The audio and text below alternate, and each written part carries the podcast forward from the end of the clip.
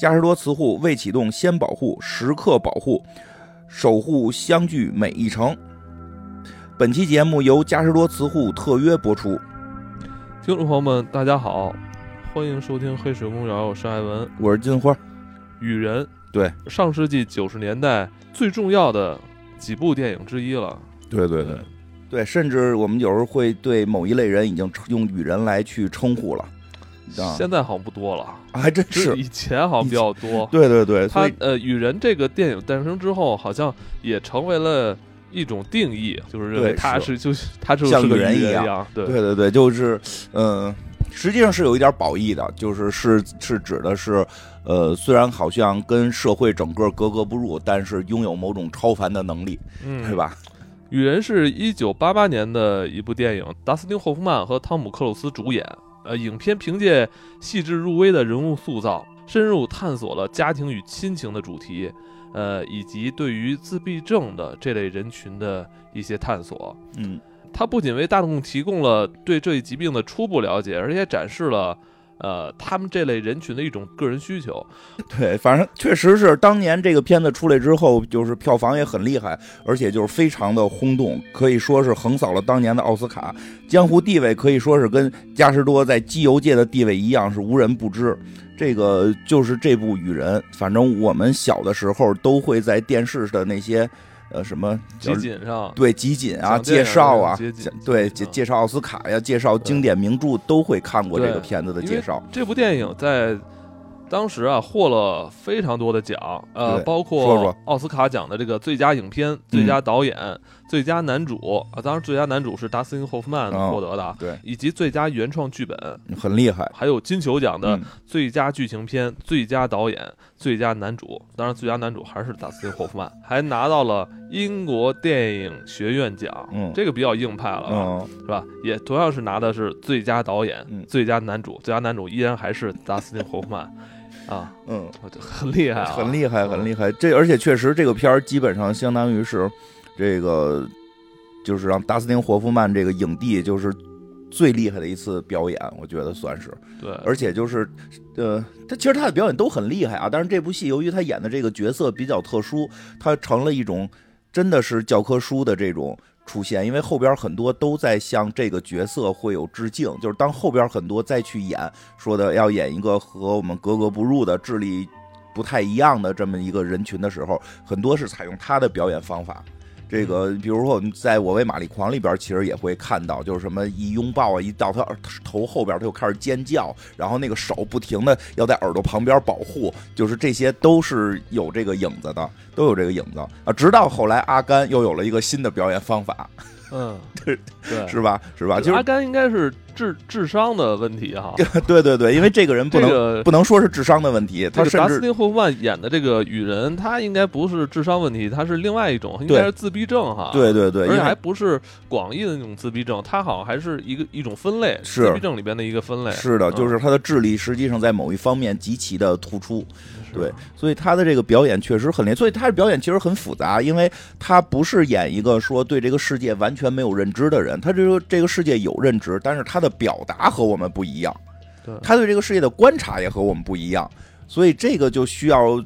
演员去揣摩，他并不是完全自闭到没有没有说对外完全隔绝，他实际上是有很复杂的亲情啊，这个这个呃，甚至对爱情的期许，这他都都都在这个人身体里有。是，他是有这个七情六欲的。对对，跟那个跟他弟弟汤姆克鲁斯演的这个人是其实区别不大啊。对，但是他的表达出现了问题，他不会表达这些，所以他的这个演演演的难度很大，所以也也看到就是最佳男主都给了他嘛，因为很多人其实从常规的对于男女男男主的判定会觉得汤姆克鲁斯实际上是男主，因为整个故事线讲的是他，人物弧光也是他，嗯，对吧？其实整个过程中汤姆克鲁斯演的也很好，对，演的不差，但是呢。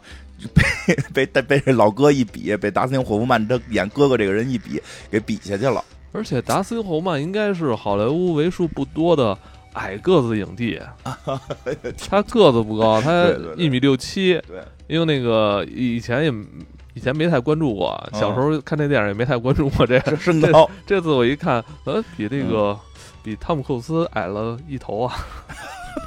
后来我发现好多港片也受雨人影响，嗯，那太多了，甚至我这次看的时候发现，可能一个一个剪辑的一个小片段就能诞生香港的一部名作。你说，说说，呃，那个应该他中间后边是有去赌场的戏嘛？对，我看到有汤姆克鲁斯一直在摸自己的那个小指的那个戒指，啊，对吧？是有那个快剪镜头，有哈兹摸自己戒指，然后就赢牌，对吧？这不是赌神嘛？赌神里不是就是一直在说高进，高进啊，他出签的时候要摸戒指。啊其实 其实就是就是这个片子里边，那汤姆克鲁斯一摸戒指，哥哥就开始给暗号嘛。啊，呃，有好多的镜头，我觉得纵横四海在在致敬他，啊，对，，是，有印象吗？就走在那个日落大道，然后两边都是棕榈棕榈树，嗯对，特别像那个《纵横四海》里边周润发、张国荣跟钟楚红他们三个人开着敞篷跑车在路上，是因为这个片里有很大一段是三个人在车上，哦是这个兄弟二兄弟二人和这个其中还有一个女性，确实是是我很很像。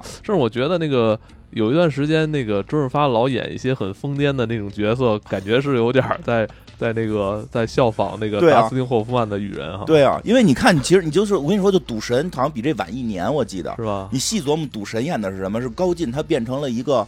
就是脑子被砸了，就是突然好像什么都不懂了，但他又不是傻子，他里边又有特别聪明，极特别聪明、极强的赌技，其实就是按照雨人来设定的。因为雨人这个角色就是后来发现有极强的赌技，嗯这港片叫赌技了，实际上我们一般会说叫数学天赋。没错。哎，我后来就查，好像这部电影嗯据说好像还是有一个原型，啊，据据说是有，嗯呃，说那个有一个叫金贝克的一个人，嗯说他被广泛认为是这个真实雨人的这个这个原原型人物，他他是具有他是患有这个萨瓦特综合症，嗯，就是这类人群他是有超强的记忆能力。就忘不了。据说啊，读一本书只用一小时时间就能把里边所有的内容全部准确无误的记在自己的大脑里。嗯你就是拿一本书，然后你考它，随便翻一页，它不忘。嗯。然后就后来那个经过医学那个现代科学，就是对他这种检查，就是说他的大脑缺少一种叫射状脑锁的东西。这个射状脑锁就是连接你大脑的左右半球的这种嗯神经纤维束，它没有，嗯所以他就跟咱们常人在这个记忆啊、这个脑思维上不太一样。不太一样。咱们是不是常人是需要把这些东西串起来才能记住？他是不是就直接就跟复印机似的，直接印在脑子里？是的，我记得之前我们讲过关于记忆的问题，其实我们嗯什么都记不住，我们只能记住几个关键点，剩下都靠想象，对，就靠左右脑开始联动想象，然后就是负责想象那部分调一些记忆关键词，啊然后想象出一个。就跟一根绳似的，拉着根绳，拉拉着绳子出来。对对对，但是有人就是他的大脑构造跟这个呃大家不太一样，他会把所有东西像复印机一样复印在脑子里那看来就是过目不忘这个东西可能真实存在。啊。对，这是肯定真实存在的，因为，因为以前我去参与过一些公益活动，去那个帮助那个也是自闭症的那个小朋友，就是去帮助他们卖画儿啊，这这种活动啊，那个。我在里边确实见到了有一位，就整个那个那群人里边有一个应该是这类，啊就是他他的别人画画，其实你就能感觉到，就是是老师在教他去怎么画。嗯然后呢，那个因为自闭的问题，可能对于外界接触比较少，嗯他能够通过长期的老师教，能够学一些。但是其中有一个孩子就不需要老师教。他画东西跟人就不一样，他不没没有任何看到的这种绘画技巧，但是但是他画的时候就特别奇怪，这张纸他会先画所有的横线，先把所有横线画出来，画的时候你会不明白这些横线为什么存在，都是断断续续的，然后再画竖线，然后再画斜线，全连起来是幅画。哦，这个我真见过，特别神。就是那那一刻，我突然觉得，哇，就是他确实大脑构造跟我们不同。他看待这一切东西的时候是，是把所有东西全打成横、竖、纵、斜这些方式去记忆。呃，这对，就是当然不是所有的这这类病病者都是这种方式，因为这个片子里边雨人这个角色，包括刚才你讲的那个原型，他是记忆力超群。对，他是记忆力超群。这里边达斯汀霍夫曼演这个角色，除了记忆力超群以外，他还有就是计算能力，计算能力哈，计算能力超群。他啊他可以算牌，对他就可以算特别大的两个数相乘，马上得出，就比计算器快啊。当然，其实明确的说，一般我们会说这叫数学天赋，其实明确的说，它应该叫计算天赋嗯，啊，因为数学实际上数学是一个广义的一个学科，对数学其实更更复杂一些。嗯，对。你是不是有点学语人？我 学不了，那你有时候老老老动老动脑袋啊？怎么回事？老老跟神经病似的。这都被你这两年，你这两年好点了啊？你以前那个上一个十年比较严重。对对对，是不是有点想学语人？不是想学语人，就是确实是，就是他属属于一种就是心理的一种疾病，他会强迫做一些动作。我这比较轻，我这比较轻，我妈可能会更严重点儿，是吗？啊，对，其实就跟那个就是赵四儿似的，哦，赵四儿不就你是从小就有吗？我从小就有，但是就只有特紧张的时候。我们以为你那么动的时候，你在你在那个思考，没有你在计算，呃，那是紧张，一般人紧张的时候会这样，对，就是 挺有意思的。不过这个片儿也说一下，就是这个片儿在当年这么轰动，其实不只是因为这个达斯汀霍夫曼演的这个。角色，呃，一个是他表演确实很精彩，一个是这个这类人群通过这个片儿被大家知道。但是他能够这么轰动，绝不是简单的是说因为这个人群的问题啊。那因为什么？对他更更复杂的是反映了这个，反映了家庭伦理道德和情感的一些问题。你看它里边一会儿我们会讲到，整个故事里边有非常复杂的这个家庭的情感问题。对。就是在那个时代，就是在美国的那个时代，就是大家其实说白了就是比较看重利益，对吧？就是呃，物质欲望就是非常盛行的那个年代。但是在这个片子让那个年代的人们重新看到了家庭和亲情的这个伟大。嗯，就是片儿里边我们一会儿会聊到，片儿里边汤姆克鲁斯演的是这个弟弟嘛？弟弟这个角色一上来就是一个这个不通人情，然后而且是图谋。遗产的这么一个人，嗯，他是一个怎么说呢？一个尖酸的一个商人。对对，就你看典，他必须得是一个商人，是个小商人，典型非常典型，是一个就是要图利益、图钱的这么一个人，而且是。上来找哥哥是为了图哥哥的那份遗产，对吧？是这么一个人，但是在片中最后变成了一个这个通情达理，呃，这个通情达理的人，为什么？其实就是因为整个这个片子里边的这一段旅程，然后让这个手足之情发现了，嗯，就是发现他内心还是有这个亲情的，对吧？其实这个片子我看过一些别的，大家去聊吧，就朋友之间就聊，其实会有人认为这个弟弟变得太快了。嗯，就是就是怎么就从一个尖酸刻薄，然后就认钱的商人，啊，通过这么三天的时间，就一下变成了一个我就是特别有爱的这么一个一一个大好人，对吧？就是会觉得可能变化有点快。最后律师也不信嘛，是吧？对对对。但实际上，我个人会觉得，我个人会觉得变化还好，因为这个弟弟从见到哥哥那一刻起，其实你细看这个片儿表演挺有意思。他不是因为中间会有一个高潮戏，会有一个大反转，其实不是到了反转才转变，在反转之前，哥哥弟弟的关系就从第一面见就开始发生转变。这个是一一会儿我们也会聊到的。这个只不过这个弟弟嘴特硬，就是一直一直是这个就是在说，我就是为了钱，对吧？其实也能那那其实那个时代就是这样，很多时候。我不能表现出来我亲情、友情这些东西，我就得表现我特别认钱，对吧？对，因为我认为他呃，汤姆·克鲁斯演的这个角色叫查理嘛，呃，他身处的那个环境，他本身是一个商人，对，他在这个他的这个作为他这个行商的这个环境里边，他必须要把自己伪装的特别的强大，没错。呃，其实他内心还是有很柔软的地方，柔软的。其实这个东西就是还是离不开他童年。呃，可以说他哥哥以及他家庭对他的影响，其实他本身不是一个很坏的小孩儿，呃，所以说他在长大之后，他身处那个环境，他是把自己伪装起来，甚至把自己就是说套上一层保护色，他要把自己，因为他是商人的，就是本质就是要是就是要挣钱嘛，是吧？所以我觉得是没有问题的。当他遇到他的这个可以说可以说是失散多年的哥哥之后，他就他的哥哥。呃，潜移默化就影响了他，就把就打开了他身上的那个像像那个像一个鸡蛋的那个壳外壳一样，其实出来了，是吧？里边其实是很柔软的。没错，就跟你说似的，其实他并不是这个人转变，而是他那层伪装那个壳是慢慢被敲碎的。嗯，所以那样的话，他内心的那个柔软就展现出来是很正常的。嗯，真真的，而且就是。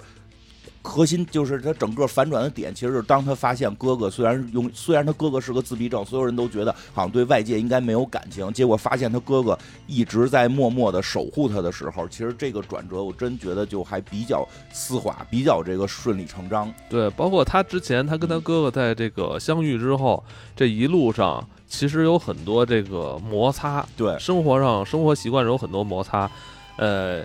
这种摩擦看似是一种碰撞，实际上也是他们兄弟二人，呃，相互交融的过程。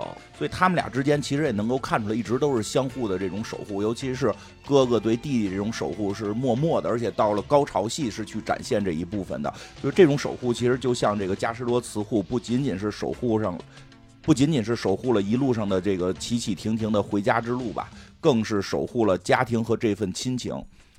而且我觉得这个观众能从这部影片中啊，感受到现代社会中十分缺少的这种温情和兄弟间的守护。这也是每个人内心当中都非常需要的这份亲情。没错，我的车就是我的兄弟，所以我要给他用嘉实多磁护。嗯，广告之后精彩继续。嘉实多磁护拥有独特的双分子锁合技术，像磁铁一样吸附、锁合、强力保护，在发动机关键部位形成强力保护层，能显著降低发动机的磨损，超越行业限值百分之五十。为您的每一次出行与相聚提供了不停歇的守护。嘉实多磁护未启动先保护，时刻保护，守护相聚每一程。吧，讲讲这个电影里的一些细节，对吧？就是我我因为我可能可能不是所有朋友都看过，因为确实最早我们看到的时候也都是集锦。然后这个再有就是看过的大家，我们去重新聊聊的时候，大家也可以能回忆回忆相关一些细节。我觉得这个片的很多细节其实拍的很有意思，而且它整个故事的结构就是就真是当年那种经典电影，没错，前头会给你埋好了那些。是那些那那那些彩蛋，到后头去接的时候，就是还是挺感动的。老电影，你现在这个时代再看老电影，因为最近咱们也做了很多老电影嘛。呃，反正这部电影我看的时候非常的舒适。对，就是这一天疲惫一天是吧？你晚上回到家洗完澡，然后你你坐在那儿看，那用电视看也好，还是用电脑看也好，呃，你只要过五分钟之后，你整个人就会让你。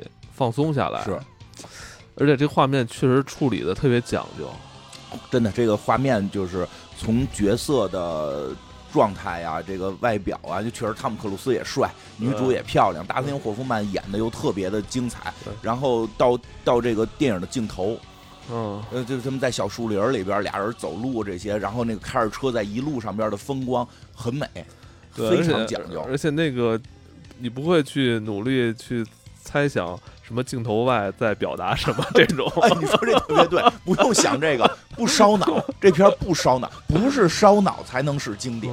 这片儿一丁点儿都不烧脑，很舒服，很舒适。对，然后这个，哎，就是这种，这是一种很，这是一种很难得的一种观影体验。其实，在很多年之后，你都会回想起这个场景，是你明白吧？就是你在跟电影就度过了一个特别美好的周末，嗯，这种感觉就是。现在有些电影有时候是较劲，对，现在。嗯，现在就是你可能要猜猜想太多，或者说你要联系这个现实什么，你要认为我操，导演一就是想映射什么现实中什么问题，有点有点累。就是这个看这个老片儿确实很舒适，而且很适合。呃，这期咱们也是在过节期间给大家那个推送嘛，我觉得非常适合过，很适合过节看，真的合家欢。对对对，那个故事吧，故事的主人公其实主人公是。汤姆克鲁斯很明确，剧本的主人公是汤姆克鲁斯。然后，但是由于这个达斯汀霍夫曼的戏份非常多，然后同时演技非常精湛，从那个就是好莱坞对于男主的判断来说，他也属于男主，属于双男主。对，所以最后获奖的是达斯汀霍夫曼。但是我们一般现在说男主，就指的是这个这个故事里的这个弟弟啊，就是弟弟吧。汤姆克鲁斯一上来的镜头其实就是他嘛，他是一个小的小资本家。小商人，他应该是做这种进出口贸易，做这个跑车的这个生意的人。他小商人其实是指的规模不大，但是钱可不少。对，他直接是玩古董车的，就是替这些富豪们找古董车。结但是呢，这个美国的这个官僚体制也比较复杂吧？他这个古董车排量排量税，因为这种大马力的这种车，它这个不太环保。对。环保署不给他过，所以他等于是从国外购进了一批这个高档的这个古董车，结果环保环保署不给他过，那人家早就下了单，等着提车呢，提不出来，然后他就跟他就是打电话找找他，就说要车，说你再不给我就不买你车了，我就从别人那儿那儿买了。但他实际他哪来钱的买车呢？他也是贷款买的车，所以他自己没有太多钱。对吧？他办公室我看一共就仨人，就除了他，还有一个那个男的做业务，还有一个女秘书，就这么仨人。结果这女秘书还实际是他女朋友，这就是倒爷，对，是倒爷吧？是是，其实就是当年有很多这种公司很小，就几个人就干起来的这种。他都是靠这个资金周转，对，他手里其实没钱，都是周转。他所以他从他贷款贷了一笔，有个八八万块钱、十万块钱美金。潘大庆嘛，都是一个亿的工程，差一百块钱，然后马大姐给投一下，对，差真差不多这么个意思。但是他跟潘大庆不一样的就是，他实际很快发现他有一个富爹，就是他爸爸是很有钱的。但是呢，这个他跟他爸爸关系不太好，所以就是一直没来，没有几十年没来，几十年没，好像是从十六岁之后就不来往了。对。啊，这也是因为车，也是因为车，因为他爸爸不让他开车。呃，一会儿我会讲到，其实这里边啊，一会儿一会儿你多讲讲啊，因为你有你也有这经历。这个和对，但是爸爸这个角色很有意思。这个很多时候我看大家聊的时候会忽略爸爸这个角色。他爸就是没出现，没有这没有出现。最后我们全讲完的时候，大家会回顾这点，就是看爸爸这个角色在这里边的重要性。爸爸这角色非常重要。但是，一上来就是说，接到他爸爸说，爸爸这个给你留了笔遗产啊，你爸爸这个现在这个办葬礼要给你留遗产，你你这这不能不来吧？又去了，但是确实已经十这这这看着得有快二十年没没没有接触过了，十几年没接触过了，他其实也没有太强的感情。但是一听说有遗产，就是眼睛是放了光了，因为什么呢？就确实现在经济他自个人的经济周转有问题，他又带着他女朋友啊回到了家里，但他觉得就我是独生子。对吧？我我现在回家，家都是我的，这毫无疑问嘛，对吧？那就是在家里边就开始给他女朋友展示，你看，实际我是富二代，我们家有车有房，然后说你看这辆车是个什么别克是吧？对，一个别克的一个那算古董车吗？算比较老的，很高级，反正我看挺贵的，然后敞篷的，这辆敞篷，然后说说你知道这辆车吗？说这辆车就是我当年开过，但是这辆车断绝了我跟我爸爸之间的关系，因为我爸爸不让我开。开买的车都给藏起来，不是不让我开。那我我爸说了，说是怕我瞎开给撞着。哎，为什么呀？就 就是因为就是因为你爸。早先买一迈腾也不让你开，对还躲着不让你看见，藏小胡同里。是，你给我讲讲这这是 那会儿 怕我上去给弄坏了啊？怎么弄坏？你那会儿也快都快二二好几三十的人了，就怎么可能弄坏一车呀？就是有时候父亲老会担心这个孩子吧，就是水平不行，他老觉得我开车确实水平不行，然后就怕我。趁趁他不备，然后偷着钥匙去开车。我们那小胡同不好出去。但实际我没有那么强的开车欲望，你知道。但是你那会儿会跟我们抱怨。对，但是我爸我就那个，所以确实我有过同样的经历，藏起来不让我开，怕我给玩坏了。坏了，我。但是汤姆克鲁斯这角色确实是比我狠。我因为我我我我我就是那个没有想去给他真得到。但是汤姆克鲁斯演这角色就是弟弟叫查理，查理真狠。他把钥匙真给顺了，所以当年我爸防我，可能因为我爸看过这片儿。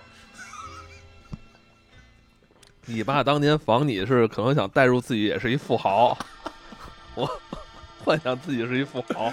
啊，对，就是 这个查理是真把这车钥匙给顺了，顺了之后就十六岁的时候啊，开着这车出去玩了，嗯，这个时候父亲就很很生气，呃，说一下就是他母亲很早就去世了，这个父亲一个人管他。就很生气，就等于孩子十六岁了还这么不听话，结果就报警了。其实等于他爸爸是明确应该是啊，就是从查理的视角看，爸爸是明确知道是我开走的，但是爸爸居然选择了报警，是不是亲爹？儿子偷爹不算贼，对不对？你这怎么还他妈报警呢？而且报了警之后呢，是查理跟一帮朋友一块儿去开的这个车，这帮人都抓进警局了。因为毕竟这是一个非常昂贵的一个古董车。说这个查理的这帮朋友很快，人家父母就来了，人家都打电话了，骂着我们跟查理出去玩，结果查理车是偷的，我们现在也进进监狱了，快来救我们！人父母都给救走了，只有查理的这爹不来，这个说活生生给他关了两天，才给他才来给他接走。嗯。所以这一下他就恨上爸爸了，就是生他爸爸气，就是怎么就家里有我一个儿子，我开个你车怎么了？不早晚是我的吗？对不对？爸爸就是不让，爸爸还要给我一教训，给我弄弄弄派出所里关了两天，然后才两天。迈腾也没给你，他卖了。对，是，然后这个。然后这个就就就这么个事儿，所以就是他表达出了很多跟父亲之间的隔阂。等于查理跟他父亲在十六，在他十六岁那年，两人就断交了。对后来他自己就就自己也算是他自己就出去自己单过去了，单过，。后来就创业。然后他也是怎么说呢？我觉得车对他影响挺大的哈。对等于就是哎，咽不下这口气。你不让我开古董车，我他妈自个儿就倒腾古董车。我以后我天天开古董车。对，怎么着，对不对？给你看看，你儿子行，就这意思吧。确实是这么个原因，所以他也玩古董车，倒古董车。所以他这回就是回家是吧？呃嗯，帮他给他给他爸办这葬礼，他发现童年的那辆老别克、哦敞篷是吧？古董车还在家里，还在呢啊。所以他女朋友呢，就是一下就心疼他了。反正大房子里边坐着，对吧？哎呀，真可怜什么的。那你童年真悲伤。说，哎，我童年就没有朋友，我童年只有一个幻想的朋友，叫雨人。就是我幻想他，每当我爸爸欺负我，我爸爸说我，我就回到自己屋里，雨人就给我唱歌。就雨人就是这么来的啊，就是这个叫叫什么 Rain Man，就是女雨人，就是他给我唱歌，他能够是唯一在我童年慰藉我的人。就是一个我幻想中、大脑中幻想的朋友。因为美国不经常出现这种鬼片儿，好多鬼片儿都是这个。幻想的朋友嘛，就是哦这样，就咱们看那个头，一般女孩是有一娃娃，然后跟哦娃娃交朋友；啊，对，就男孩儿是幻想一个。幻想一个，就那个叫什么，那个头脑特工队，哦那里边不就是最后从那个记忆底层找出一个小时候幻想的朋友吗？好像这个在国外很流行啊，就是有一个幻想朋友，幻想朋友就是叫雨人，他他会给我唱一些歌来安慰我，所以这个童年全全靠雨人来安慰，就是我童年太惨了，只能跟幻想的中的人交朋友，所以他。女朋友非常非常心疼他，然后他就是很很开心的这个去领遗产了，领遗产很开心。然后那个律师跟他说说遗遗产产写的还挺好的。啊，对对，就是前头写的就是说，反正大概意思吧，说的那个你你你你都很多年不跟我联系了，你也不假装爱我，就这词儿写特好，你也不假装爱我。俩人之间那个就是塑塑料父子情是吧？就这天你都你都跟我塑料一下都不行。对，就这天写特别好，你都不假装爱我。你可以不爱我，但能不能假装一下？当你连假装都不想假装的时候，是最悲伤的。真的，就是从对于父亲来讲，就是你都不假装爱我，说这我都原谅你了对，父亲其实也是一个怎么说呢，比较强硬的角色啊。你不联系我，那我肯定也更更不会联系你了，是吧？其实他父亲联系他了，他不理，哦，找过他，找过他，他不理，他就说我能原谅你不假装爱我，但是你不联系我，确实让我太难受，因为我失去相当于失去了一个儿子嘛。然后呢，同时就说，所以遗产这部分呢，就是咱俩之间的那个感情的那个出问题的那辆车，给你了。你不一直想得到它吗？你不十六岁就想得到它吗？现在你得到了。嗯你看爸爸对你多好，你还得到了花园儿，咱家花园儿归你了，上面有好多玫瑰花，很漂亮啊。然后呢，剩下的这个房产跟我的三百万现金，这就不给你了。这个呢，要搁到一个信托啊，这个信托的受益人反正也不是你，反正给那个委被委托人是是那个是其他人，其他人。也不还不能告诉你，不能告诉你，那你自己看着办吧。啊，就这样了，拜拜。这个这个给这个，其实那段汤姆克斯真的演的还是不错，就是他很愤怒，就是对父亲的这个愤怒更更进一层，非常的愤怒。啊，这个这个说了一堆疯话吧，然后很生气，他觉得有人偷了他的遗产。他其实其实挺有意思的，其实他有一个反应，哎，会不会爸爸把钱给保姆了？因为他后来说过一句，说是不是爸爸给有弄有个女朋友啊？是不是爸爸有个女朋友？我要去找他啊！就是就去了，就是就实际上他后来说过这句话，他那个去找了，发现哎，这个受益人就是他这个信托。什么叫信托呀？不是这三百万给一个人揣兜里，是搁到一个组，就是等于是建立一个组织或者银行来监管，是应该是给一个给一个人来去监管，定期的把这三百万花在一个人身上。对啊信托嘛，他对，所以他可能是每个月给一定的钱，但绝不是一笔给到，所以他就要去银行去找到底这个信托的受益人是谁啊？通过自己确实长得帅，然后跟人家小姑娘勾勾搭搭的，最后问着了，说是这个在一个疗养院里，是这个疗养院的院长是这个。呃，相当于叫受益人，就是监管人，应该是这个疗养院的院长是这笔钱的监管者。嗯，到底最后这笔钱会给谁？你可能得去问他。就到了这个疗养院，这疗养院一到就说：“哎呀，这院长认识，原来老来家里是爸爸的好朋友。嗯，在那会儿他又开始怀疑，是不是爸爸有个女朋友在疗养院里，他这个钱是是是来是来这个给定期给他的，对吧？然后当然这院长就说说我跟你爸过命的交情，绝不能说这钱是给谁花的。其实这院长都是心里门清，这事儿你得自个儿发现。所以当他发现之后，院长马上就会告诉他是谁，对吧？然后这个时候也很有意思啊，他开着别克车去的，他开着这辆别克车去的这个疗养院，这肯定得开啊，肯定得开。没开自个儿的，嗯但实际这都是你细品，你最后细品他爸这个遗产分配特别有意思。这辆他开着辆别克车去的，然后带着女朋友，他进去跟院长哔哩吧啦聊一通，那院长说绝不能告诉你。他一出来，哟，女朋友这么快，边上又坐一男的，对吧？就是达斯汀霍夫曼演这角色，坐在这块儿就不停的去报这个车的这个性能的数据。啊，报这车性能数据，他一他一过来说哪儿来这么一人？说这不是疗养院吗？这疗养院里边都是那个，呃，怎么说呢？就是比如智力智智智力有一些这个情况的啊，或者说是这个精神有一些情况的啊，这些人，所以这有一个看起来跟我们普通人不太一样的人在这块儿，就觉得哎那赶紧下来吧，就是你你你别在这坐着。然后他就，但是那个人就一直报这个车的数据，说呵你还挺懂这个古董车的。然后说这他说我那我这那人就说这这车我每周六都坐。就这达森霍曼演的这个人，他确实沟通会跟正常人不一样啊。他就这车我每周六都坐，我爸爸会带我坐这辆车，啊，我还会开这辆车，这辆车我每周六都可以在这个慢行道上去开一会儿。然后，然后这个其实汤姆斯演角色就有点纳闷，说的是真的吗？对吧？说是这辆车吗？因为这辆车是一个限量啊，当年只发售了八千多辆。对，说是这辆吗？他说，嗯，也不完全一样，这个车的座子的颜色不一样，原来是什么颜色？以现在前是棕红色的吧，好像是。一下这个汤姆克鲁斯有点震惊了，说这车这这这做的是原来是那个色儿，现在给重新染的。那这个人是谁呢？他说他爸爸每周六来开他带带他开这辆车。这时候你看那院长就出来了，直接就说说这是你哥，这个人叫雷曼，是你的哥哥，对吧？就是突然就出了个哥，这时候他就明白了那笔钱是留给他哥哥的。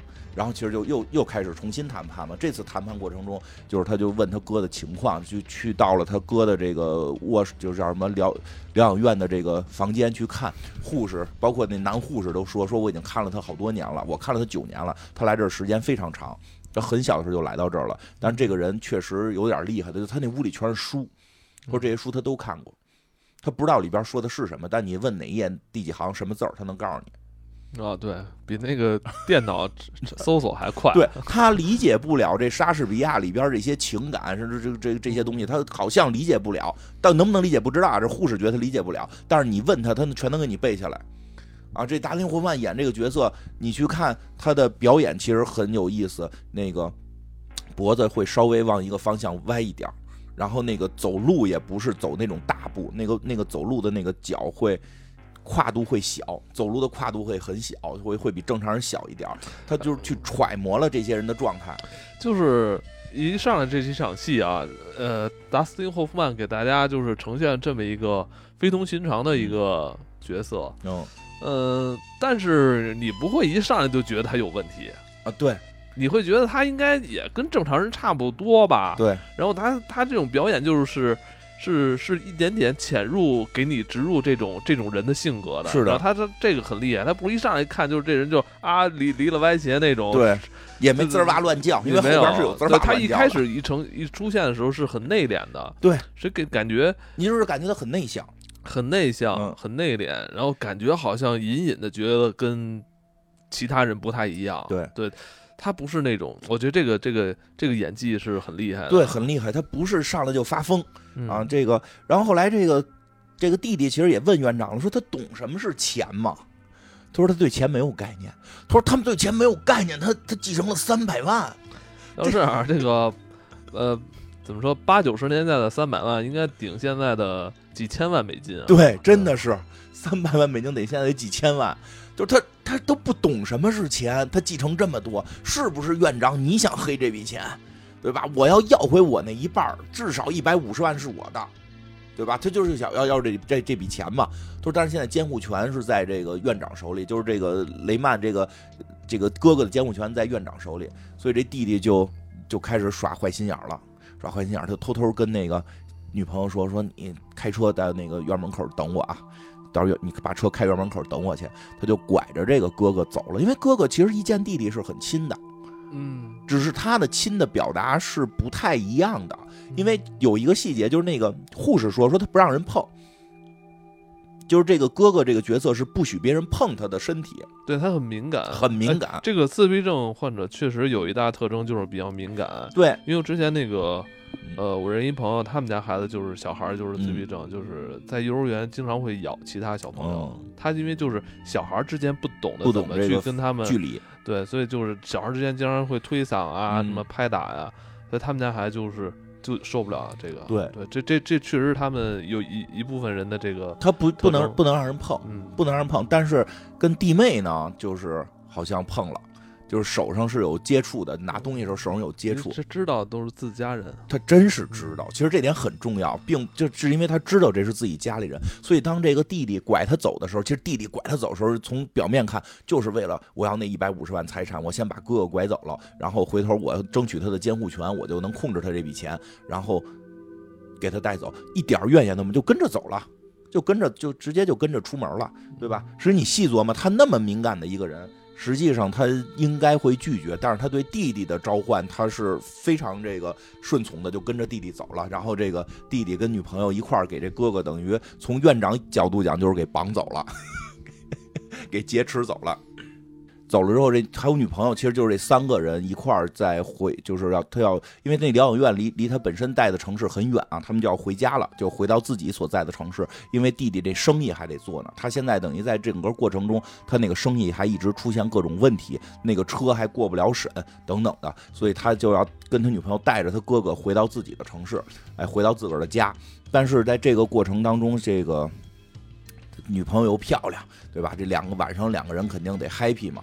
结果在酒店的时候，这个哥哥就是住下了，发现哥哥的一些奇怪的行为，就哥哥安生不住，安分不住，就是就是老虽然说他也不不不不闹不不打不闹吧，就他就老在你身边磨磨叨磨磨叨的，就是所以这弟弟就想想一辙啊，就是你要不然看点东西吧，给他一电话那个电话大黄页看。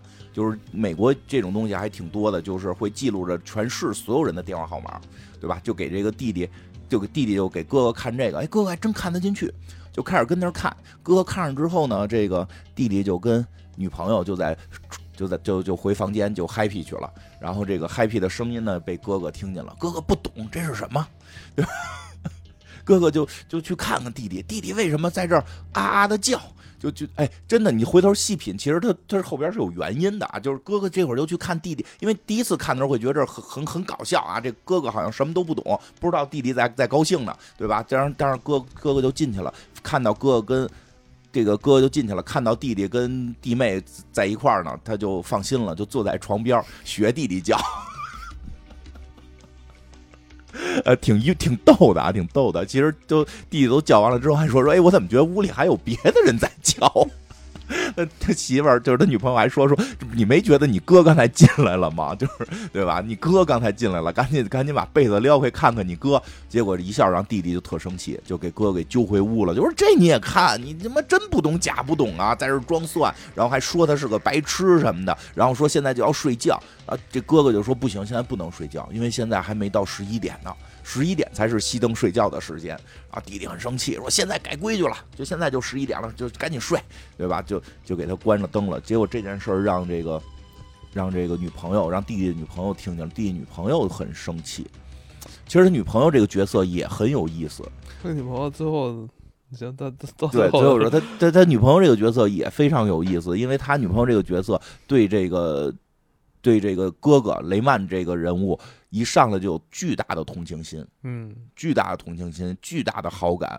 其实是我觉得这个是这个角色跟剧情嗯都透着那个九十年代那个美好电影的那种美好啊，你知道对吗传递的那种东西，美好传递的那种美好感。觉就这整个世界上都世界都没有坏人？对对，就是那个时代，就是有这种表达，嗯就特别的美啊。他他他他女朋友，其实他这也就是他女朋友，就现在很生这个查理的气，很生这个这个弟弟的气。为什么呀？哎，这也好理解啊。其实就是说，你现在对你哥哥都这么刻薄，嗯，说他是白痴，然后那个给人拐出来，对吧？你也不跟我说实话，然后那个你以后怎么会怎么对我？所以其实对这个人的人品产生了质疑，说他是一个说谎者。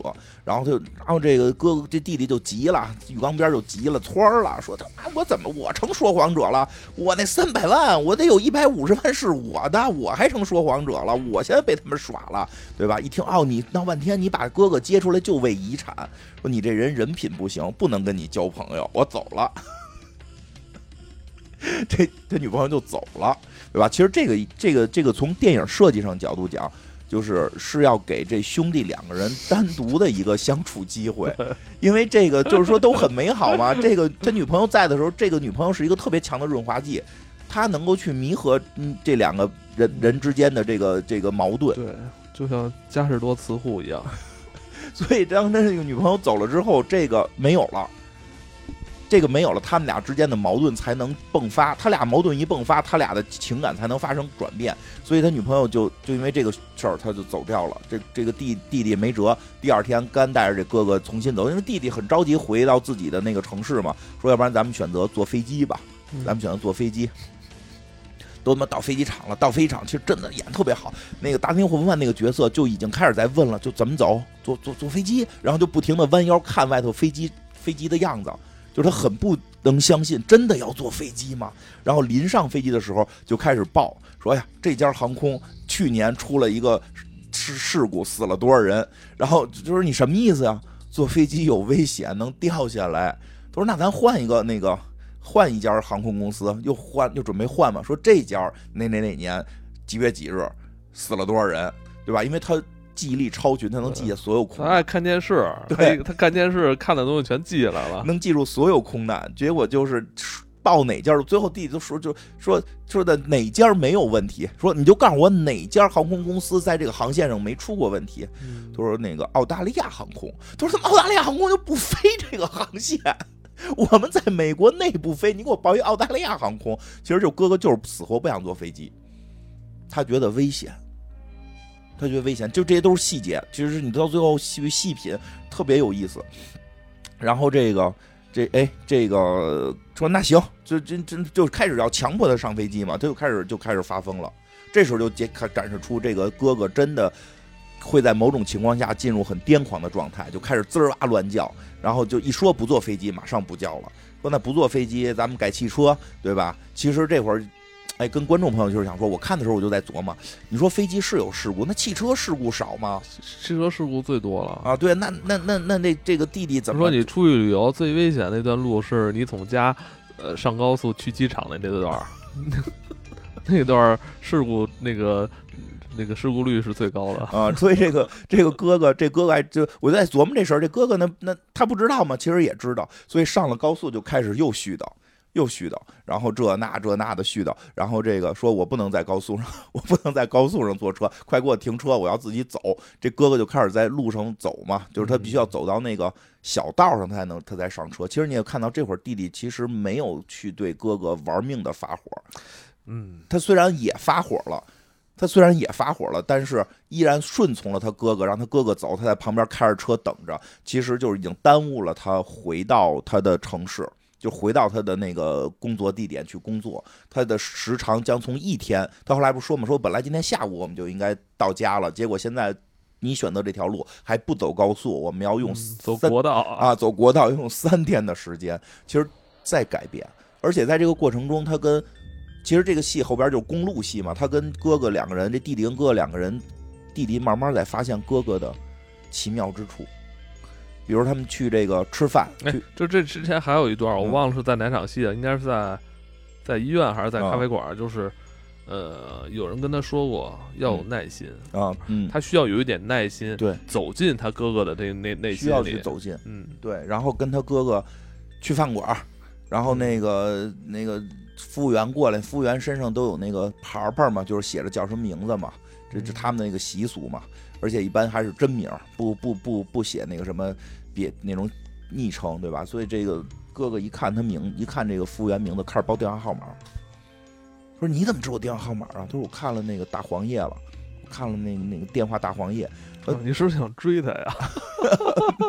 并不是，但就是说我能背出来。就是弟弟都很惊讶，说那天晚上我就给你那个大黄页看，我就给你那个电电话大电话本看，就是就是让你吸引你注意力。结果你看了多少？你真看了？真看了。他说 A B C D E F G，我记背到一半儿，我前头都背完了。我记背到一半儿，我就听见你在喊，我就过去看你去了。啊，我就听你喊，我过去看你怎么了。哎，我不知道听到这儿朋友有没有慢慢能感觉出来，为什么这哥哥要去看弟弟在那儿喊？然后这个说，哎呦，说这么就这哥哥是不一般啊，是不一般。然后同时呢，这个哥哥这哥哥还想要牙签儿，有牙签，最后给他送牙签的时候，不小心这牙签儿撒了一地，然后他就马上开始八十二，八十二，八十二啊，就就是报一个数，八十二，八十二，八十二，八十二，八十二报完之后说了个数，说了个数，二百四十六。说什么意思？说二百四十六根牙签，我操，这神了！就掉在地上，就那牙签拿回来没没拿住，啪掉地上了。然后他马上八十二，八十二，八十二，二百四十六。然后这这这这他这个他这这是不是有点超现实了？这时候那个导导演加加那艺术加工了？说不好，我觉得说不好啊，就是因为我看过那个就是自闭症的小朋友画画之后这件事儿，我不我不是很确定。他是八十二进制，他数了三堆八十二。是不是有点赶上那个千王之王了？胜者为王了？天上掉那么多骰子，马上说多少个多少点儿？哎，然后这个，然后这服这这弟弟就问这片绝对是给后来呃赌片赌港片的那个那个赌赌场片提供很多灵感。是的，因为赌场片里边他们就是有这个看扔出多少个什么那个棋子儿什么的这种嘛，对吧？这个然然后这弟弟就问这服务员。是这么多吗？你看一眼那包装上，包装一看，哟，三百。说包装写的是这一盒三百。说那不是，这这一盒是二百五。说这一盒牙签有二百五。现在弟这哥哥报的是二百四十六，那就差四根嘛。弟弟说那还挺准的呀。哥哥说二百四十六，就一根不差，二百四十六。然后服务员说，我这个我这包里还有四根没掉出去。我操，这一下就太厉害了，就真的是一根不差。一根不差，后来弟弟还带他去找找那个医生检查去了嘛？去找医生检查去了。他弟弟想看看这哥哥到底什么病。这个医生说说这病我们听说过，没见过。这个好像是智力超群，就是他看似是好像什么都不知道，但他可能智力超群。拿出计算器来给问他一个三位数乘法，就那边秒答。就是所以他不是光会数数的问题，开平方的啊。后来对问他平方数，直接报小数点后六位。哇，这太厉害了！就是这个是属于计算方面的这个天才了，对吧？这个我发现后来好像全世界对于这种有超强计算能力的人，都会带入一种所谓这种与人的滤镜。对，就因为这个片子，就就就是或者说，大家好像认为这种计算能力超强人好像。呃，生活上的一些这个生行为举止，好像也跟别人不一样似的。这个就是不好的地方啊，因为很多很厉害的什么什么神嘛，人也一样。某个大学里的一个神啊，对，就是 就认为是什么？对，并不是所有数学好的都这样。就这这这确实得说，因为有很厉害的中国的数学家，人家也就是。不那样，这个就 就是，所以就是大家千万不要因为这个去刻板印象，认为所有这样的人都都在某方面有特长。这个其实是其中的一小部分，也不是在某方面有特长，一定另一方面就缺陷。有些人也是在，比如数学很有特长，照样也能够这个这个就是写诗、画画都可以，唱歌跳舞、唱歌跳舞都可以，也可以风流嘛？可以可以，奥本海默呀，听过咱们奥本海默的知道，奥本海默这个世界就就智力也算很可以的了。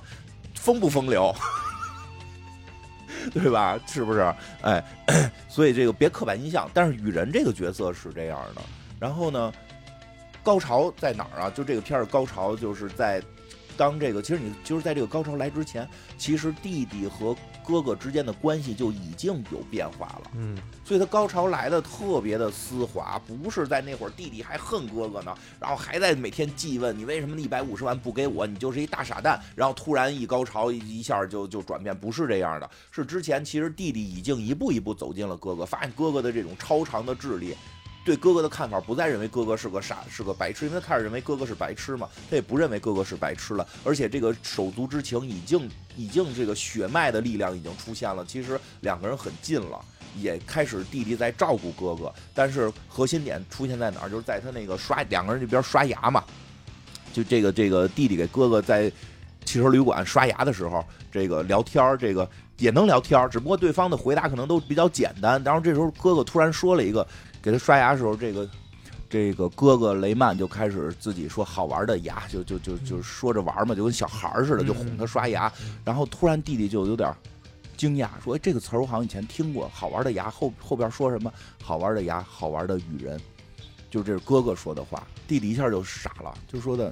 你再说一遍，好玩的牙，好玩的雨人。因为大家大家记得开始说过嘛？他童年唯一的这个弟弟说他的朋友就是幻想中的朋友雨人嘛。这个时候一下弟弟就明白了，说雨人就是因为他有含嘴里含着水，含着牙膏，说的或者特别不清楚。雨人就是叫什么 Rain Man，就是哥哥是叫雷曼，就是 Raymond，对，反正差不多吧，就音特别像。说说是不是我小的时候，就是弟弟问是不是我小时候口齿不清的时候叫你的名字叫的不对，把雷曼叫成了雨人嗯，啊？就是哥哥说是，一下弟弟就一下真的就 有点崩溃了，崩溃了。就是嗯。我一直觉得我童年真正守护我的人就是雨人，还以为雨人是虚构的，对。但实际上是真的在小时候陪伴过他。就是他的哥哥。因为在这之前，他一直认为他他爹是在外边有一私生子，对。对。结果他突然发现，哦，原来这就是在我很小的时候，在我可能还是几几岁的三岁之前。对三岁之前那种还没有形成一个特别连贯的记忆的时候，实际上他在陪伴过我。对，嗯，这个其实挺感动的，因为他一直心心就是弟弟一直里边记着这个我这辈子对我最好的人就是雨人啊。结果这个雨人就是我这个哥哥，我还老想要人财产，自己却不知道自己像个傻帽。这真的那，而且他那那会儿其实他就本身就已经开始软下来了，他他就刚才你形容的，他外边那个壳在一准备就要碎了，这一下就相当于击中了。但是就这个相当于一个这颗鸡蛋泡在醋里了，然后这时候突然又给他致命一击。这还不是最致命的，后嗯不是叫致命了，就是给他敲碎这个壳的后边还有一个，啊，就是当他知道之后，他一下对哥哥的情感就就就就是心里特别难受吧。然后，但是这个时候他带着哥哥说就洗澡去了，带他哥哥洗澡，带哥哥洗澡就是有浴室啊，他那个住的酒店里有室，浴缸，浴缸就打开热水，对，一般都是先放热水，先放热水嗯，热水一打开，这哥哥就开始尖叫，然后说会烫到宝宝，然后啊，然后烫到宝宝，然后就开始过去拧那个。拧那个那个那个水龙头嘛，结果这弟弟不知道怎么回事，挡着哥哥，怕哥哥烫着，挡着哥哥。结果哥哥看拧不了水龙头，就开始尖叫，捂着耳朵尖叫，不能烫着宝宝，不能烫着宝宝。弟弟就赶紧把水龙头关了。其实弟弟都明白了，嗯，这会儿明白，然后哥哥再坐下就就开始就说说明天要去疗养院了什么的。其实弟弟就一下都懂了，说是不是小的时候那个因为热水的问题，因为我很小，爸爸怕你烫着我，把你送到了疗养院。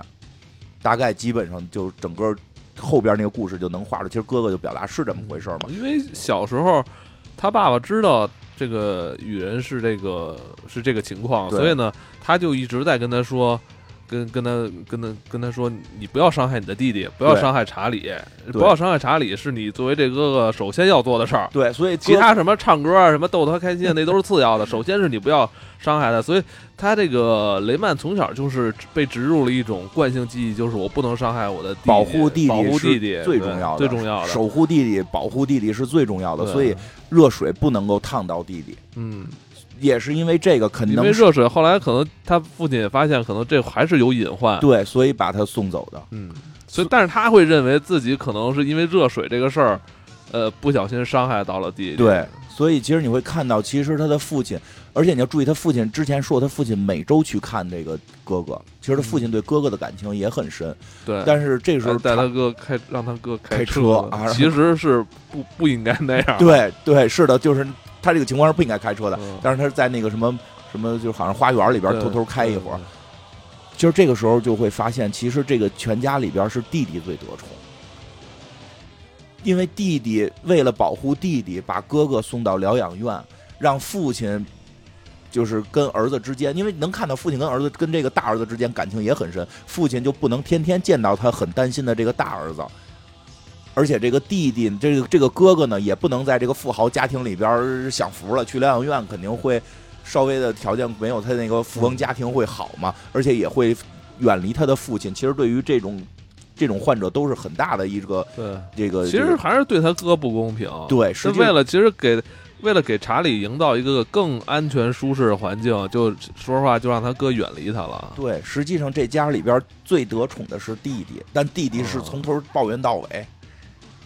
是吧？我爸爸对我不够好，是怎么还有个哥哥分我钱？是给他让他吃一锅排骨，还觉得对他不够好，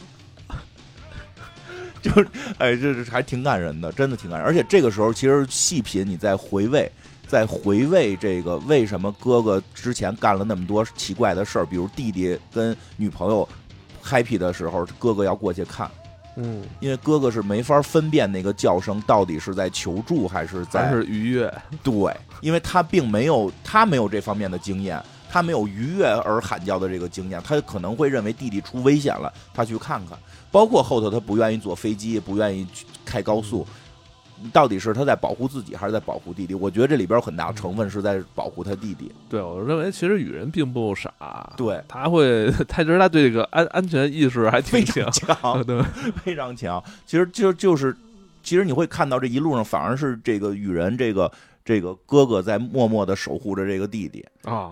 是是吧？真的，你去 细品，其实他不是在捣乱，不坐飞机去捣乱偷看什么弟弟弟弟睡觉。就是他的这种保护弟弟的这种这种意识，已经是深入了，就是几十年都没变过。因为要知道啊。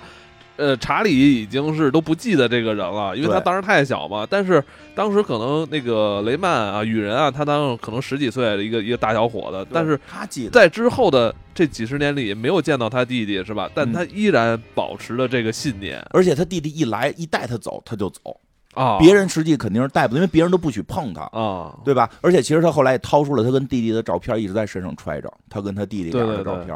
我觉得那段还真的挺挺挺这个泪目的，就是挺感人的。然后这个歌这片真是就是当年 那个时代，呃，看完正大综艺、看正大剧场就一定得有这种片子，是不是？对对，而且这个时候吧，咱不不搁结尾说了，就搁现在说，你这会儿你在琢磨爸爸这个角色，爸爸，爸爸这角色其实也挺厉害。爸爸，这个可以用四个字啊，父爱如山，真的是，是不是？因为他为什么要把车留给留给这个弟弟？嗯，就是让弟弟不把钱留给他，就是让弟弟去找哥哥的。而且这辆车之前他实际上还让哥哥反复的坐，他知道哥哥能认出这辆车。这哦，我操，真的是，我细品怎么也一细品也挺烧脑的呀？这辆车就是维系他们兄弟俩的一个证物。对。这辆车是维系他们仨人，这父子啊，这个父父子三人之间的一个东西。对，所以这辆车，我操，这十几年依然还可以启动上高速，行驶这么好，肯定是用了嘉实多磁护。真的是这么说，还真是，真是这里边是有这扣。有的，因为父亲父亲其实如果要过世的话，其实最担心的会是兄弟不和。嗯。因为这是他们留在世间还有的亲情，怕这个亲情没有。因为他爸爸，因为他母亲去世的早嘛，他爸爸没法把这两个人同时照顾好，选择了让两个人分开，这是无奈之举。但是他爸爸临过世之前，最担心的是这两个人的手足之情没有了，所以用这么一个扣其实他完全可以给给给两边一边留一半财产。那个女人是不需要三百万的啊，女人可能有个一百万就过得好好的了。我觉得他他爸可能希望。自己去世之后，希望他们两个人兄弟能互相的这个一起搭伴儿哈，对，一起这个，对，并不一定非要让弟弟去照顾哥哥，但至少这份情在，你能去看他，对对对，这还真是下下了一步大棋，下一步大棋。你说这车就是联系这件事儿的，没有这辆车，他可能都发现，就是那个哥哥都发现不了这个弟弟，这俩人都发现不了，互相没法认识，真是，就靠这辆车认出来的。而且他为什么这个？爸爸之前说要联系这个弟弟，这弟弟没理，爸爸这点不高兴呢，因为他可能联系就是想说说你有一哥哥，我临死之前我得告诉你。结果由于这个查理就是这个弟弟就死活不出现，他没办法去说这个事儿，他只能用车这个事儿去去联系你，让你自己去找，你一定会去找。我对我儿子太了解了，他他妈不可能看着这三百万放在这儿他不管，他一定会去找谁收益。他也能明白，其实这个查理这个角色内心就是柔软的，只不过是外外壳给自己在这么一个欲望的世界里边，这个给自己给塑造出这么一壳来，他就能够通过这么一个事儿，让两个人的感情重新建立没错。，所以到这儿，两个人的感情已经建立的非常的。就建立起来了，就是兄弟情已经很明确了。但是这时候查理他的这个生意上，他的这个事业上又出现了一个大的危机。对，就是这个车让人拿走了，因为没没给人钱，嗯然后就没没给人没没给人那个贷交那个什么款还不上环保税什么啊，的蛋考什么的的那个贷款什么还不上，所以他现在急需八万块钱去还这些账，然后才能让公司重新再运转。八万块钱在当时也是一个大钱啊，八万美金对于一个这个小小小公司周转不过来，这八万也要命啊。是啊，个美美金啊，那是对吧？这个这个时候哥哥就该发威了，就这个是 是吧？想不到吧？高进呀，高进要 要出场了，高进要出场了。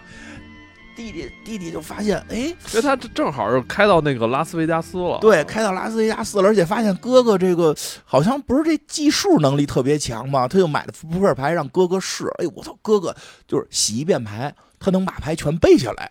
嗯，就就你看，你你细细细细品它的这几个功能，它就是看一地牙签儿，一秒钟之内能数出二百多个牙签儿来，数的一根儿不差。所以当洗牌的那个过程当中，大家注意一下洗牌，拿手哒哒哒洗牌的时候，一张牌一张牌是过的，对吧？实际上，如果他眼睛够快，这个这个记忆力够好，能给全记下来，能给全记下来。据说是有人能记，但是记一副就到头了。啊，这个但是雨人这个能力就能记好多副，记六副牌啊，最后说他能记六副，这很厉害，他能记牌，然后能记牌呢，会算数，他算数能力也特别强。他不就是这点上他不傻，比如光会记没用，他还不傻，他自己能把这东西算出来。其实后来也给他做过一些实验，特别逗嘛，就是这后头一带上钱，他就懵，嗯比如说这个是多少多少块钱，那就五就就变成五这么那个五毛钱俩，一块钱不卖了。啊，但是你说，对你说那个五加五等于几？五加五等于十，这只别说五加五等于十了，五千六百四十二乘三千六百七十八得多少？马上告诉你，对吧？他就对于纯数字很敏感，一带上钱就晕菜。但是赌场就是纯玩数字，对吧？赌场就是纯玩数字，他就去赌场了，玩的是什么呢？玩的就是二十一哎，点。正好赌场是一个让你淡化钱，只强调数字的地儿。对，就他哥哥如鱼得水，我就是就是那那几把二十一点玩的特别狠，就是我给解释一下，他那二十一点怎么玩，他那个呃。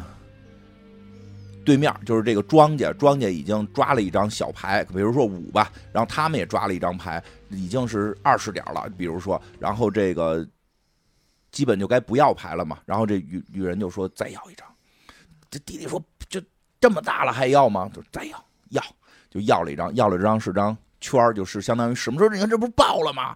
就弟弟都有点质疑哥哥了，你这不脑子他妈跟餐馆都他妈挺溜，跟他妈 那个是跟那个服务员说都挺好，怎么到赌场上就就捣乱呢？他说好多呢，好多呢，就指的有好多那个圈儿，就指的十点是什么意思呀？其实他是为了要这张牌，他是不是在不是光简单算数了？他能把整个这六，因为玩二十一点是六副牌洗到一起，他把整个六副牌洗完之后的所有顺序全背下来了。他知道这张圈拿完之后，对方还会再拿圈，就对方也会报。然后他自己还，因为他玩的时候不是光玩一堆牌，玩玩两堆牌，他自己那堆牌就能够挣钱。就是他可以通过让对方去，即使自己爆了，让那个牌换一手，能够去赢钱。过牌，过牌特别厉害，我操，大杀四方，就是连那个赌场都开始拿监控看，说这帮人看到底作没作弊，说是不是出千了，说的不像出千，纯是算，纯是记牌，说不可能，没见过记六副牌的，说好像这个人就做到了啊，这雨人在这儿，但是后来也特别好玩，就这个雨人后来在这儿玩这么溜，然后就是突然他看旁边玩那个轮盘赌的，因为他老爱看电视嘛，他看电视的时候老看轮盘赌。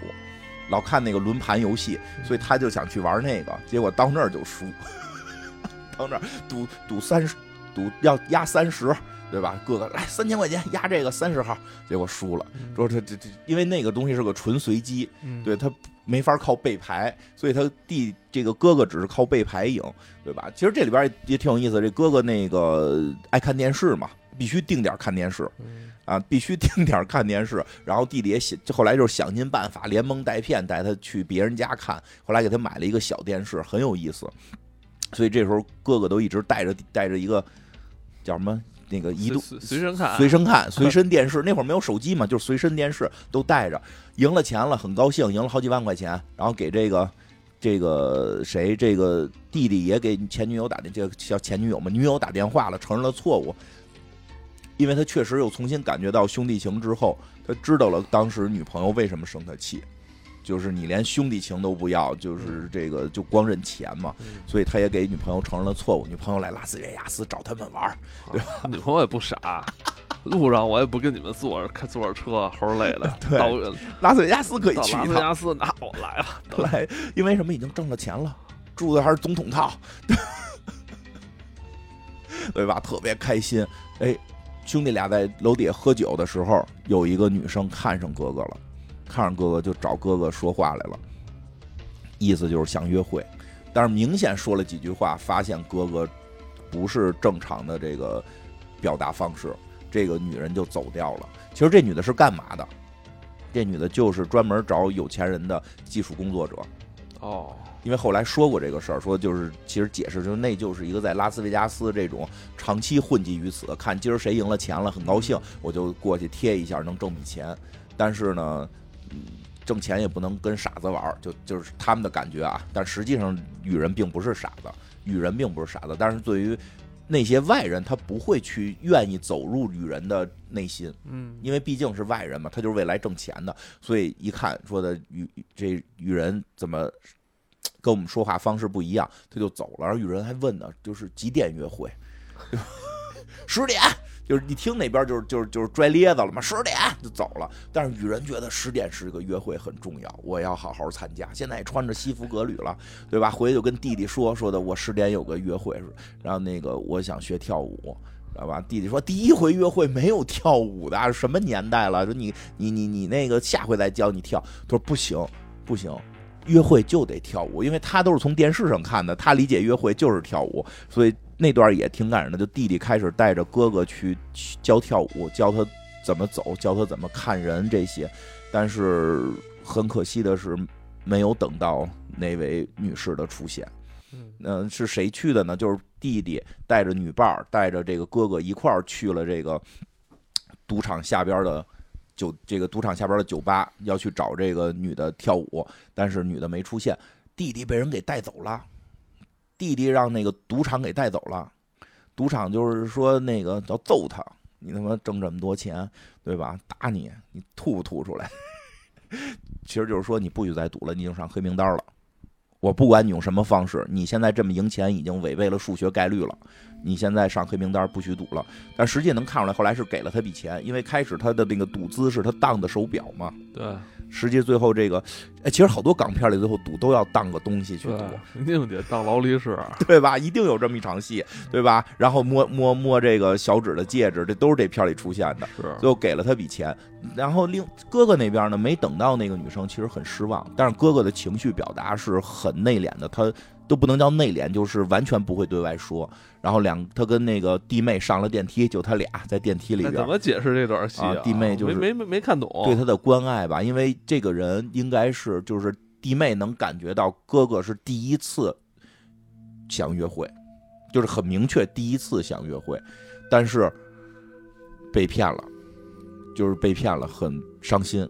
很伤心，他怕他太伤心，所以就在电梯里陪他跳了个舞，还亲了他一下，吻了他一下，啊，问他什么感觉？这种情节只能出现在九十年代的电影里。真是问他什么感？湿湿的，就是其实他也不懂，他也不懂，他就是从电视里看的，就是从电视里看的，所以这个，但这段没告诉，没告诉弟弟，这没告诉弟弟，偷偷的。对，最后他们还是顺利，等于弟弟挣着钱了，这赌场最后还是给了他笔钱，就让他别再来赌场了，说你已经上了所有赌场黑名单了，以后赌赌场跟你没关系了，但是你这笔钱你拿到了，这个劳力士赎回去了，然后也同时赢到了十万多美金吧，得有八万美金，然后拿这八万美金还上了自己的账，让自己的生活重新回归到了正轨，真是靠他哥哥的对他的这个帮助跟守护，嗯，最后回到了家，回到了家之后。人家院长来了，人院长坐飞机来的，在这等着他呢，对吧？说给他二十万美金，二十五万美金，说给你二十五万，你不叫钱吗？给你二十五万，但是哥哥得跟我回去，说因为我答应过你爸得照顾好他，你不可能照顾好他，就你没有这个能力。弟弟现场把支票撕了，已经对钱无视了，现场把支票撕了，说的我我就是为了为了这个照顾他，我要争夺他的监护权。啊，最后最后的结尾就是说你跟他才才见面三天，你怎么就小时候呢？他是我的雨人，就问问雨人吧。他以前守护我，我以后要守护他，对不对？雨人对，就是他，所以他们在那个最后谈判的时候，有有律师，有这个经，就这个这个心理医生，然后这个问，就说问雨人他想跟谁？其实他也说不出来。有种说法说雨人其实并不是很想跟着弟弟。就是他也害怕，就是他也害怕出问题，因为他知道他跟人弟弟比较累赘，比较麻烦。他觉得回到那个疗养院是他比较好的一个归属。但是有了这段旅程，他和他这段旅程他愿意有，因为在他已经很多年没见过弟弟了。他跟弟弟能重新在这段旅程里建立这个感情是重要的。有了感情，到底住在哪儿其实没那么重要。当弟弟也不再需要那份遗产的时候，其实弟弟也就不太需要必须抢得这个监护权了。所以那那那个对于监护权的那个争夺，其实不是很激烈。但是结尾很感人的是，哥哥把头抵在了弟弟的头上，因为哥哥是不愿意让别人碰的，然后还说出了他的名字，还说出了怎么拼，就是说，看来弟弟一直在他心里，从来没变过。嗯，对，就是还挺感人的。最后结尾，反正。哥哥也成长了，因为这哥哥特有意思。哥哥最早就是刚坐车出来的时候，非要换内裤。然后说必须得是哪个超市买的哪个牌子，他们底下都他妈疯了，他妈他妈在大街上骂街，说他妈买裤衩可以，你还他妈在点哪个超市？那超市就你们楼下有，我还得开回去买吗？对吧？这有点像你，你你喝红牛必须得是你们家楼底下那个小卖部的红牛，不是哪的都可以。我说让你在网上买，你就不买。然后这个，然后但是这但整个一路上这个。这个哥哥也穿上西服了，也换上别的衣服了，所以最后特逗，跟那个。院长回的时候还他特意说了一句，说那个超市的东西不好。我弟弟告诉我了，那超市的东西不好，对吧？然后那说看来你是都去了拉斯维加斯了，穿着西服赌桌让赢了好几万块钱了，还有也有见识，还超市买一次性内裤，也住过这总统总统套房了，跟那个呃对女士约会过了。对，就是你会看到哥哥也 也变了，也变了，哥哥也变了。所以就是即使最后没有监护权，然后上了火车，弟弟说就我会去看你。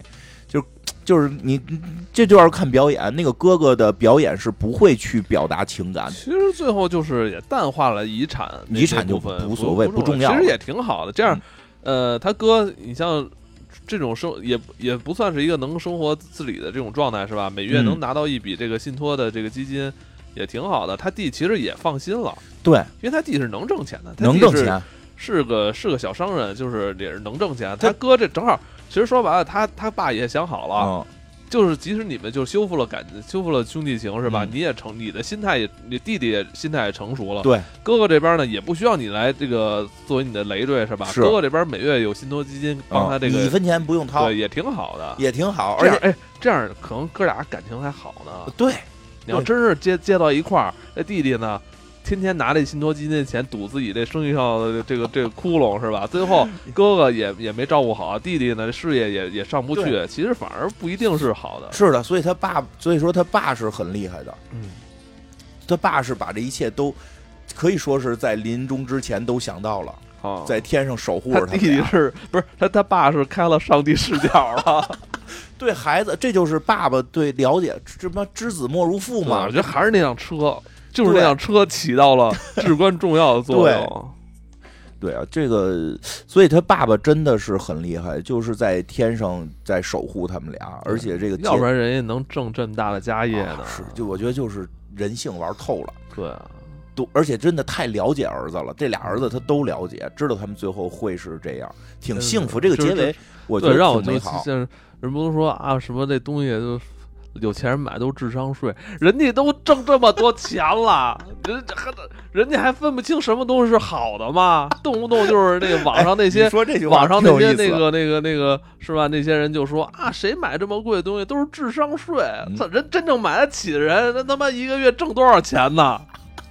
是你是你有智商税，还是人有智商税？行，对，真的，真的，哎，对，有好多朋友会觉得这个结尾不够完美，嗯，就是，但刚才像艾文已经说了，其实会我们会觉得比较完美，因为其实弟哥哥要一直在弟弟身边，其实弟弟未必有能力去管好这份钱跟这个哥哥。因为我我我是这么想的，就是我我小时候看也不太能理解最后的那一幕，就是没，其实可能对于咱们那个时代说，如果是。看这部电影，可能你他们在经历这整个公路戏以以后是吧？其实这公路戏还是起起伏伏的，对，有很多这个风波。其实大家可能是不是愿意看到他们俩在沙发上一起抱着一起，最后是吧？这种内向大团圆，内向大团圆。但是我觉得生活最终还是要回归生活。对，他们两个人其实都已经是成熟的成年人了，对，是吧？呃，俩人少说，他哥得有四十多了，他得有三十多了。其实如何能够回归生活，我觉得还是回归各自的生活是最好的一种方式。没错，就是过节，可能过以后再过个圣诞节啊，过新年啊，俩人可以聚一聚啊，或平时互相探望一下，或者说。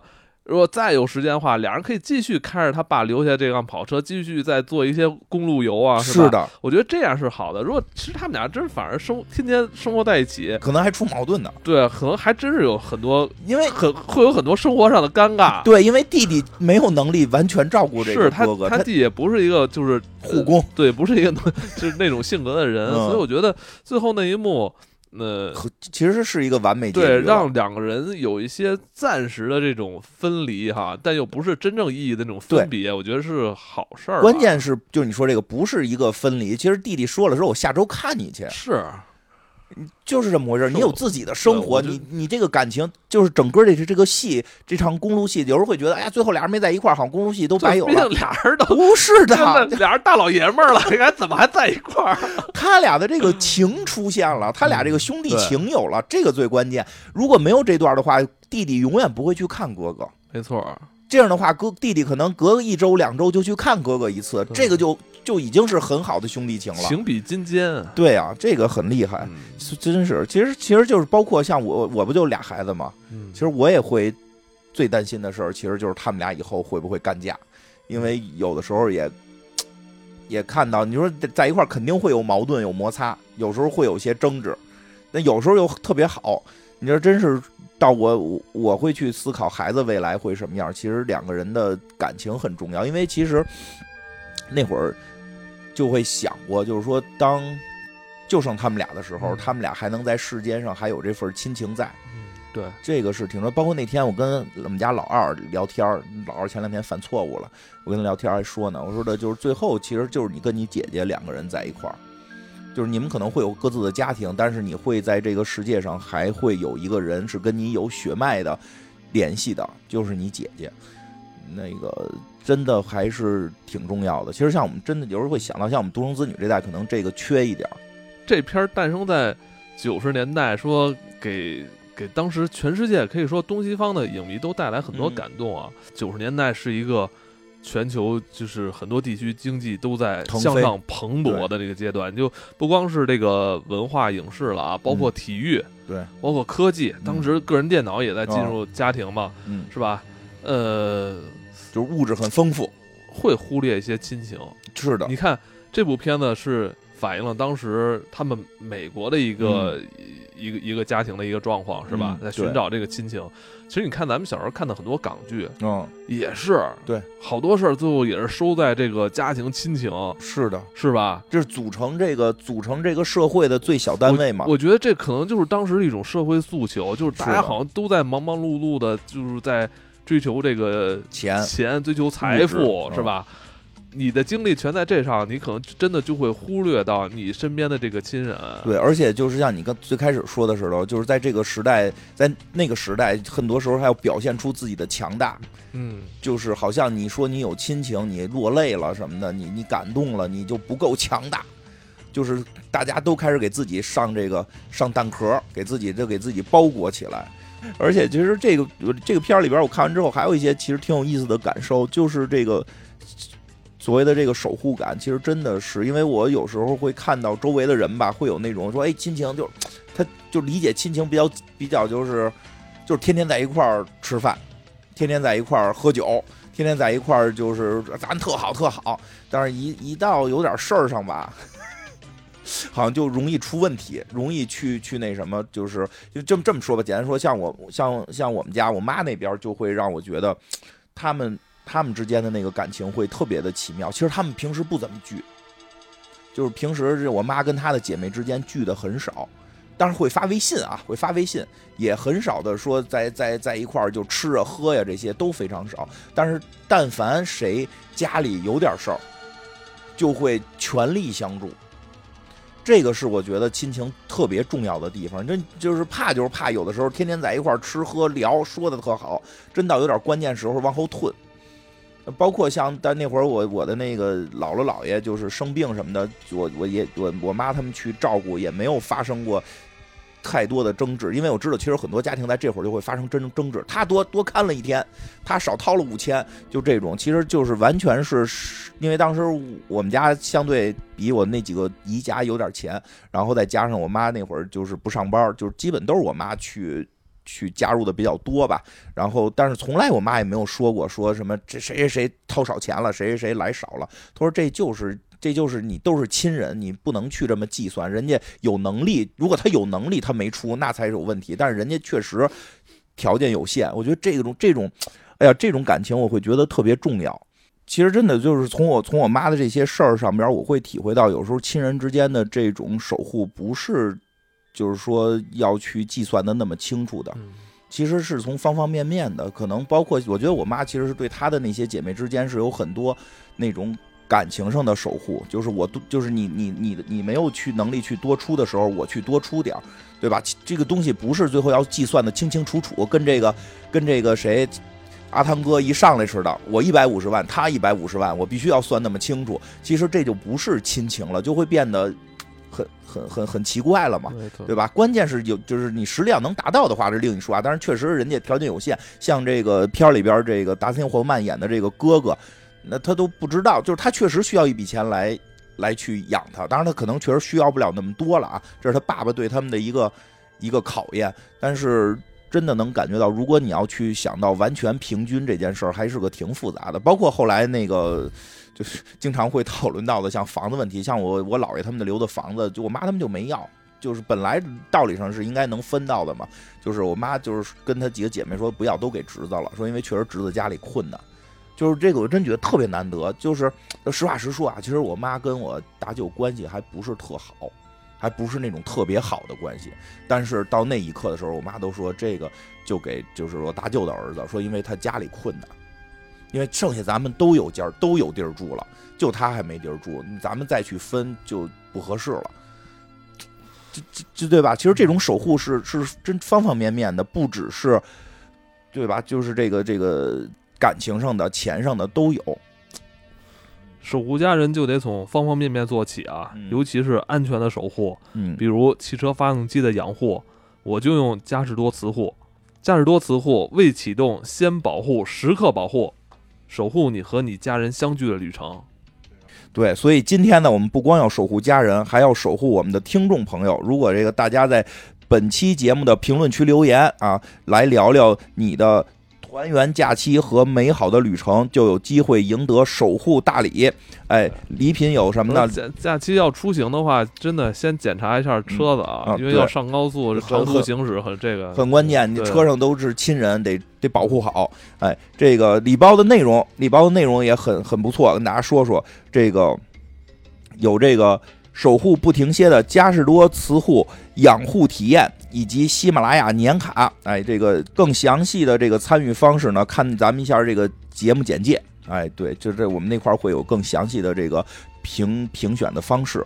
过节啊，嗯给大家带来一部老片儿。对我，觉得这个这个片儿很适合假期来看，很适合，看着很温馨，很舒适。因为咱们的这个更新频率一般都是周二、周五嘛，是对吧？其实大家普遍都是在通勤啊或者嗯上班的这个、这个状态下收听，嗯其实多少会。